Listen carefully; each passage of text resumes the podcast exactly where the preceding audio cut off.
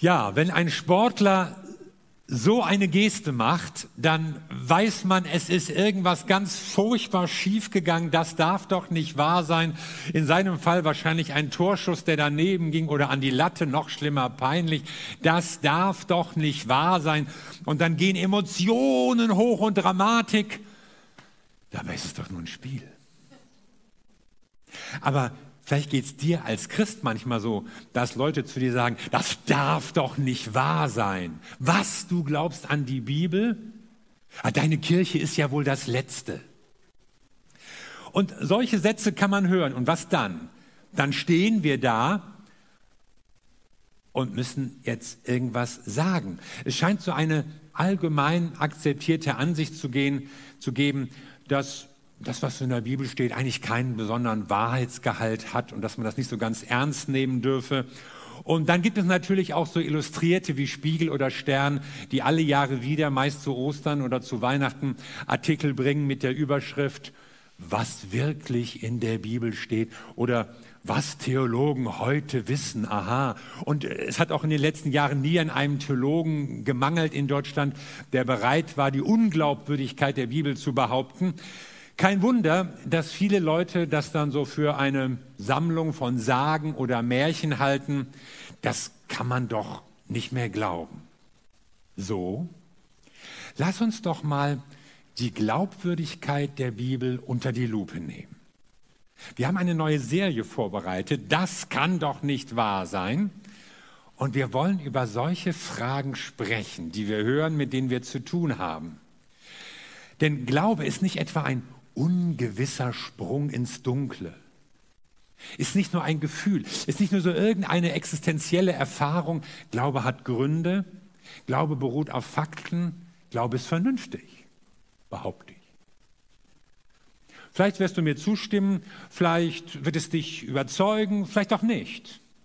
Aber auf jeden Fall ist es lohnenswert, sich mal etwas intensiver mit diesem Buch zu befassen, das ja mehr als jedes andere unsere ganze Kultur oder Zivilisation geprägt hat. Vielleicht bist du dir auch schon sicher, aber es fehlt dir manchmal im Gespräch an Worten, ja, an Argumenten, an, an Fakten, wenn Leute mit ihren Zweifeln, ihren Fragen, ihren Vorurteilen, ihrem Halbwissen auftreten. Und auch dann solltest du unsere Serie verfolgen. Sie wird dir helfen, auskunftsfähig zu werden, sprachfähig. Die Bibel sagt ja, ihr sollt jederzeit bereit sein, Auskunft zu geben über das, was euren Glauben ausmacht. Und weil man natürlich bei uns über alles predigen darf, nur nicht über 30 Minuten und immer so viel noch gesagt werden könnte, habe ich im Konzept auch immer noch ein paar Buchtipps oder Internettipps für euch, damit ihr ein bisschen weiterlesen und weiterarbeiten könnt. Ein großes Problem besteht ja darin in Deutschland, dass die meisten Menschen das Gefühl haben, sie wissen schon, worum es beim Christentum gehe. Die wissen Bescheid. Hatten wir schon, kennen wir schon, ist nicht mehr relevant. Und dann kommen wir und für uns ist die Bibel wichtig, wir lesen sie. Keine Predigt ohne Bibel. Und man liest das dann so vor hier, so wie selbstverständlich tue ich dann immer so, als würde das die Leute überzeugen und als wäre das maßgeblich für die Zuhörer. Aber für viele ist das gar nicht maßgeblich. Wieso soll ich der Bibel trauen? Die Bibel ist alt, die Bibel ist altmodisch, die Bibel ist antiquiert, dann ist sie falsch abgeschrieben oder sonst irgendwie verkehrt überliefert. Stille Post, wer weiß, was im, Jahre, in den Jahr, Laufe der Jahre dazugekommen ist. Warum sollte ich der Bibel trauen? Ich werde euch mal drei Überlegungen sagen, die mir wichtig geworden sind. Erstens, die Bibel beruht auf Augenzeugenberichten. Und weil die Bibel so groß ist, konzentrieren wir uns jetzt mal auf Jesus. Denn so die Geschichten von seinem Leben und Lehren, von seinem Sterben und Auferstehen, die sind eigentlich das Wichtigste. Daran hängt auch alles. Wenn das nicht so gewesen wäre, wenn Jesus immer noch vermodert im Grab läge, dann ist egal, ob die Mauern von Jericho eingestürzt wären oder dieses oder jenes Wunder passiert, ist egal. Also von Jesus lernen wir aus den Evangelien und was wissen wir über die Arbeitsweise eines Evangelisten? Lukas beginnt sein Evangelium, Kapitel 1, Vers 1, mit folgenden Worten.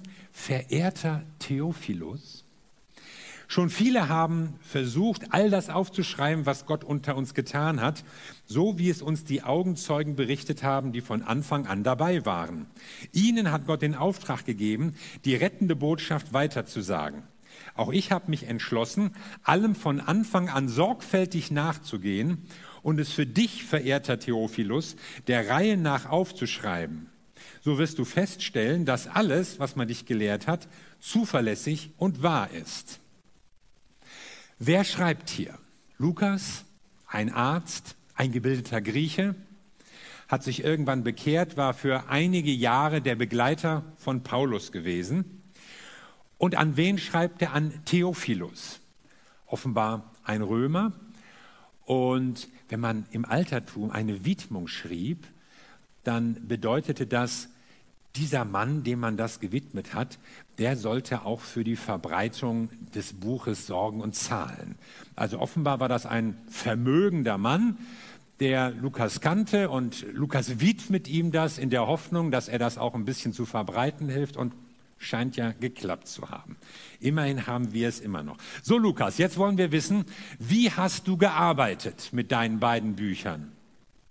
Und das Erste, was Lukas sagt, ist, ich habe Quellen studiert. Es gab schon andere Schriften, Berichte über Jesus, seine Reden, seine Taten. Ich bin nicht der Erste, der etwas aufgeschrieben hat. Und zweitens, ich habe mit Augenzeugen gesprochen mit Leuten, die dabei waren, den Aposteln, den Zwölfen, vielleicht mit anderen, möglicherweise auch mit Maria, die ja ihm die Geburtsgeschichten erzählt haben mag. Lukas hat wirklich Recherchen betrieben. Und was er gelesen hatte, vielleicht war er nicht mit allem so zufrieden oder dachte, das muss man noch mal so in eine Gesamtdarstellung hineinbringen.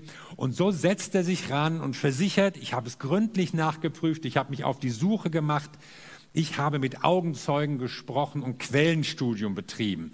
Und das Ganze entstand ja zu einer Zeit, wo Paulus noch lebte, also wo viele Augenzeugen auch noch da waren. Schwer vorstellbar, dass er irgendwas völlig Erfundenes dahinschreibt. Also das Evangelium ist keine Fantasieschrift wie das Buch Mormon und beruft sich auch nicht auf irgendwelche Geheimoffenbarungen durch einen Engel, wie vielleicht der Koran oder andere Schriften. Und nicht mal Bezug nimmt Lukas auf ein persönliches Reden Gottes. Der Herr hat mir gezeigt. Ja, kann ja, kann ja schön sein, aber kann keiner nachprüfen. Sondern Lukas schreibt klar und nüchtern, als wollte er sagen, Leute, ihr könnt das nachprüfen. Lest die Quellen, fragt die Augenzeugen, forscht nach.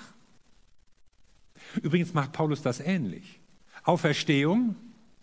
Ja, ich kenne über 500 Leute, die den auferstandenen Jesus gesehen haben. Viele kenne ich mit Namen. Es spricht für die Glaubwürdigkeit von Lukas, dass er eben nicht sich auf irgendwelche geheimen Offenbarungen beruft. Sowas gibt es in der Bibel auch, dass Leute was gezeigt bekommen haben.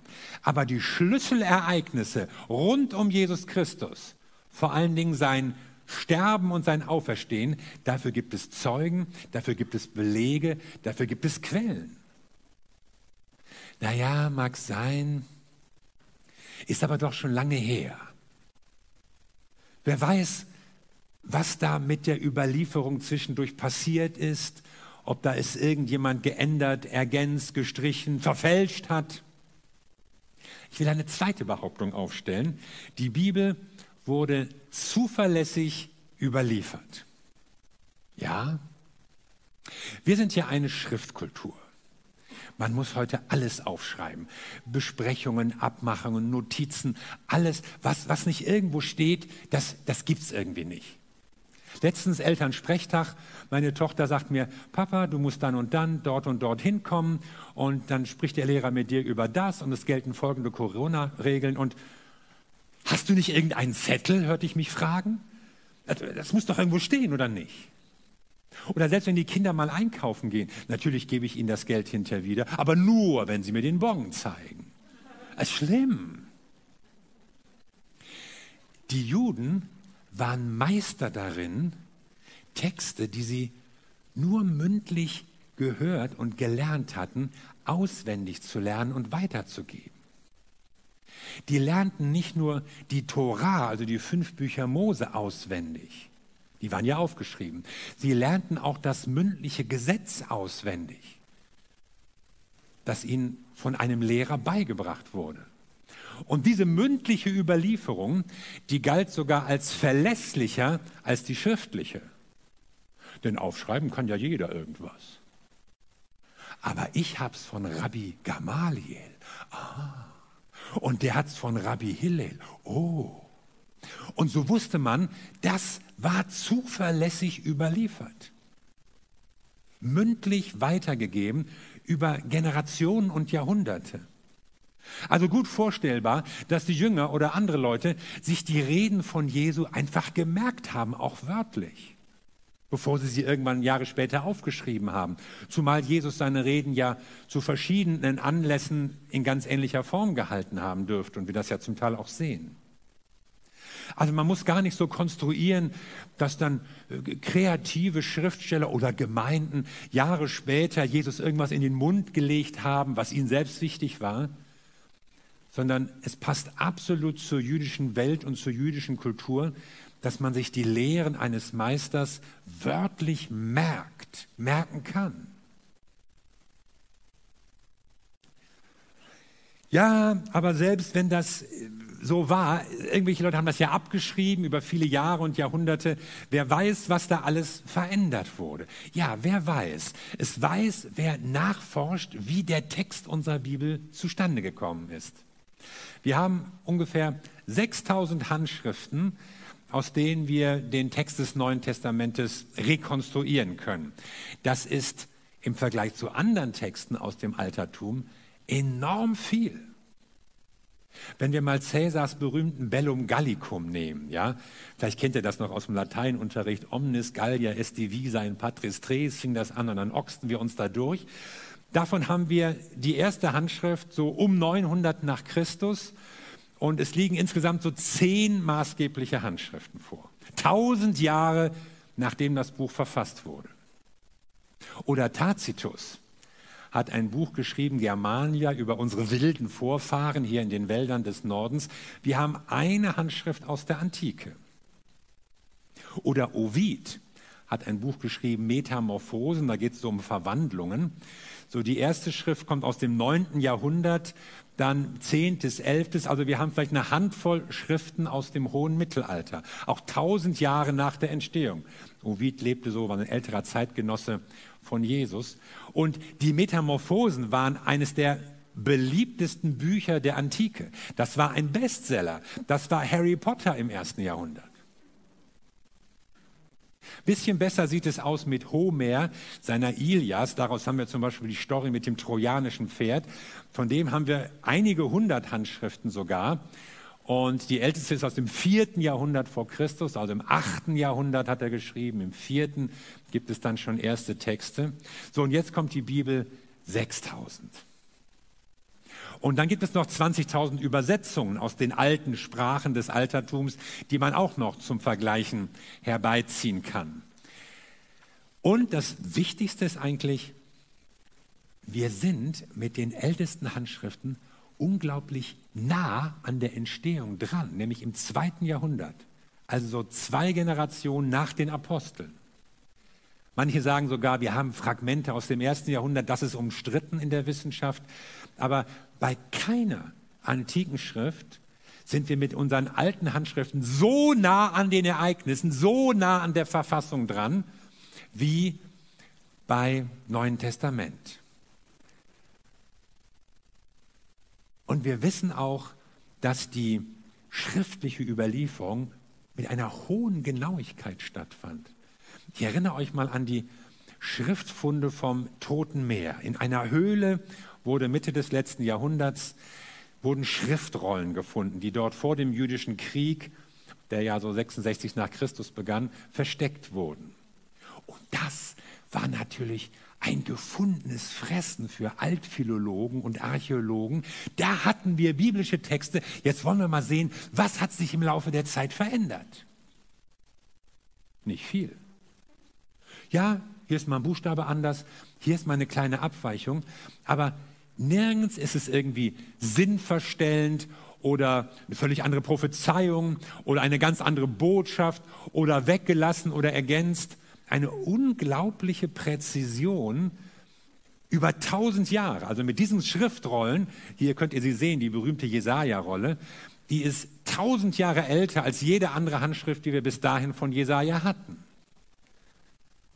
Und man stellt fest, es wurde gründlich und zuverlässig überliefert. Wir haben also enorm viele Quellen über die Bibel und wir haben Quellen, die enorm nah an der Entstehungszeit dran sind. Du kannst dich auf den Text der Bibel verlassen. Ja, mag sein, aber warum sind gerade diese Bücher im Neuen Testament? Es gibt auch, andere Schriften. Ich habe mal gehört, dass manche Schriften unterdrückt wurden oder zurückgehalten werden, weil da was ganz anderes steht. Ja, dieses Argument hört man tatsächlich öfter, so als wäre die Auswahl der neutestamentlichen Bücher politisch manipuliert gewesen. Kaiser Konstantin hatte irgendwie mitgemischt, irgendwelche Päpste haben irgendwas beschlossen, unbequeme Texte wurden unterdrückt. Es soll sogar in den Archiven des Vatikan noch das eine oder andere Schriftstück liegen, das das Gegenteil von allem beweist. Also das ist Unsinn. Aber wie entstanden sie nun, diese Sammlung von neutestamentlichen Schriften? Wir haben die ersten Kanonlisten, man spricht so vom Kanon der Bibel, also der Sammlung der biblischen Schriften, so am Ende des zweiten Jahrhunderts. Und zwar haben Gemeinden zusammengetragen, was sie gelesen haben und was sie für inspiriertes Wort Gottes hielten. Die Gemeinden.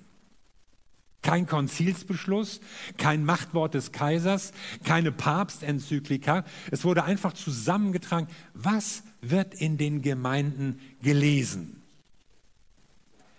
Und manche Bücher waren vielleicht eine Zeit lang umstritten, manche hat man hinterher doch nicht in den Kanon hineingenommen, weil man einfach merkte, welche Texte drücken das aus, was wirklich auch vom Heiligen Geist inspiriert ist.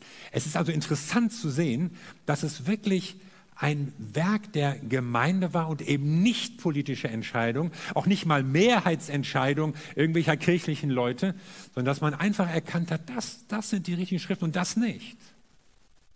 Und natürlich, es gibt noch eine ganze Reihe anderer Schriften aus dem zweiten und dritten Jahrhundert, aber die sind eben später entstanden und also was weiß ich, Evangelien, Apostelromane, alle möglichen Sachen. Aber die Christen haben eben wie gemerkt, das ist nicht der zuverlässige Text. Das ist nicht das überlieferte Wort Gottes. Und so haben sie die Texte gelesen, die wir jetzt auch noch haben. Ein, ein Werk des Heiligen Geistes, würde ich sagen, in der Kirche, ohne Machtwort, ohne Konzil, ohne irgendwelche großen Entscheidungen oder sogar politische willkürliche Manipulationen. Na gut, Augenzeugen, Überlieferung, Kanonisierung. Das heißt aber noch lange nicht, dass alles stimmt, was da drin steht. Richtig. Aber es heißt, dass viele Vorurteile gegen die Bibel unbegründet sind und dass man Zweifel zerstreuen kann, wenn man sich ein bisschen mit Hintergründen befasst. Und dass die Bibel besser überliefert ist, und zwar mit Abstand, als jedes andere Buch, das wir aus dem Altertum kennen. Ja, aber glauben kann ich das trotzdem nicht. Musst du auch nicht. Man kann den Glauben ja nicht beweisen oder dazu zwingen. Man kann gute Gründe dafür anführen, aber nicht zwingen. Aber ich sage dir jetzt noch einen vierten Grund, einen weiteren, nämlich das Selbstzeugnis der Bibel. Sie beansprucht eine Kraft, die man ausprobieren kann. Im 2. Timotheus 3 schreibt Paulus, alles, was in der Schrift steht, ist von Gottes Geist eingegeben. Naja, das kann man erstmal behaupten. Und dementsprechend groß ist der Nutzen der Schrift. Naja, was kommt jetzt? Sie unterrichtet in der Wahrheit, sie deckt Schuld auf, sie bringt auf den richtigen Weg und erzieht zu einem Leben nach Gottes Willen. Also die Bibel wirkt. Das Selbstzeugnis der Bibel ist, man kann es ausprobieren und dann passiert etwas. Seit Jahrtausenden lesen die Menschen die Bibel und es geschieht etwas. Sie merken, Gott redet. Das spricht mich an. Das fordert mich heraus. Seit Jahrtausenden lesen die Menschen die Bibel und merken, oh, das müssen wir ändern. Das muss ich ändern. Und so passiert schon seit über 2000 Jahren das, was Paulus sagt. Ich erkenne die Wahrheit, ich begreife, wo ich falsch gelegen habe, ich bekomme Orientierung für mein Leben und vor allen Dingen, mir kommt Gott nah. Und das ist doch das Entscheidende, dass wir Gott begegnen. Und Menschen lesen die Bibel und sind manchmal ganz überrascht. Gott redet zu ihnen. Gott handelt durch sein Wort in ihrem Leben. Das haben sie überhaupt nicht erwartet. Gott kommt mir nah. Und es entsteht eine Beziehung. Und das macht auch die Bibel aus. Ein prophetischer Weitblick, wenn die Bibel Dinge ankündigt. Ein psychologischer Einblick in das Herz und das Wesen der Menschen. Ganz realistisch. Ein seelsorgerlicher Durchblick, wenn ich plötzlich merke, was mir oder anderen wirklich hilft. Und dann ein hoffnungsvoller Ausblick, nämlich hin auf Gottes neue Welt, eine Welt des Friedens und der Gerechtigkeit. Auf die warten wir. Das macht Hoffnung, das bringt Zuversicht rein. Da ist eine Lebenskraft, die uns begegnet. Jesus hat mal gesagt, meine Worte sind Geist und Leben. Man liest das und merkt, ich begegne Gott.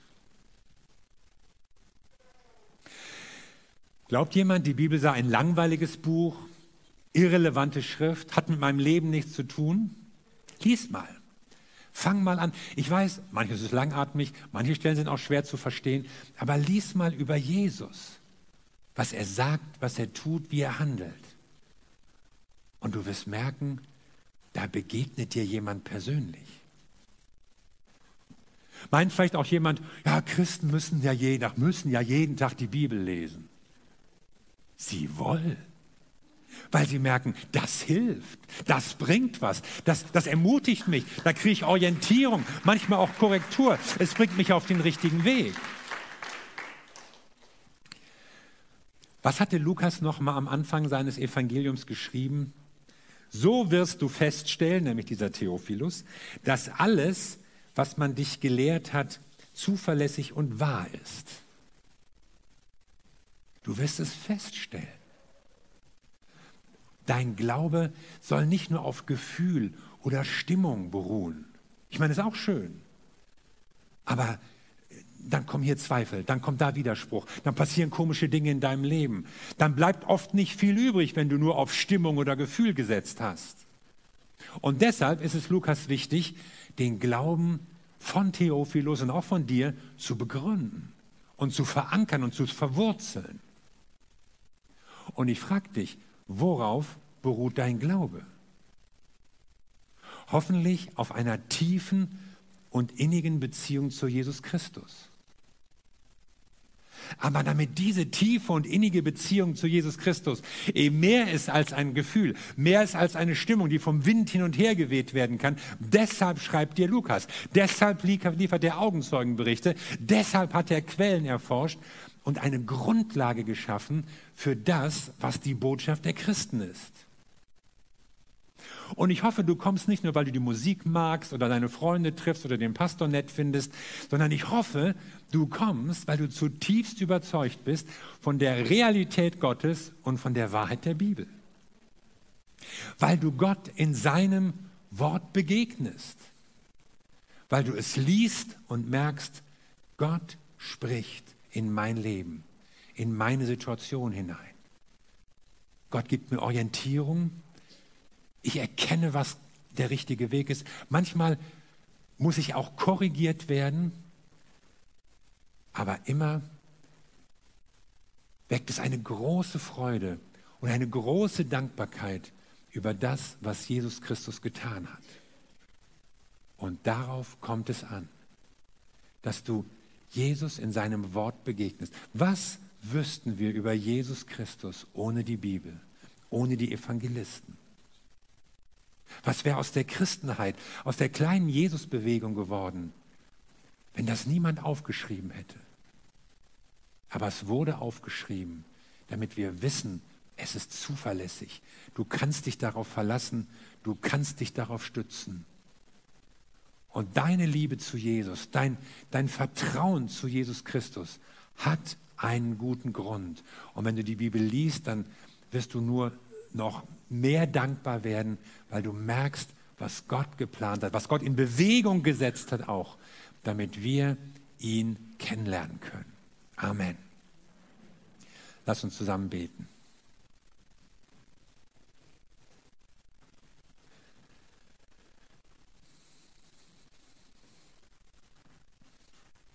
Wir danken dir, Vater im Himmel, für dein Wort. Du hast geredet zu Propheten durch Menschen, am deutlichsten durch Jesus Christus.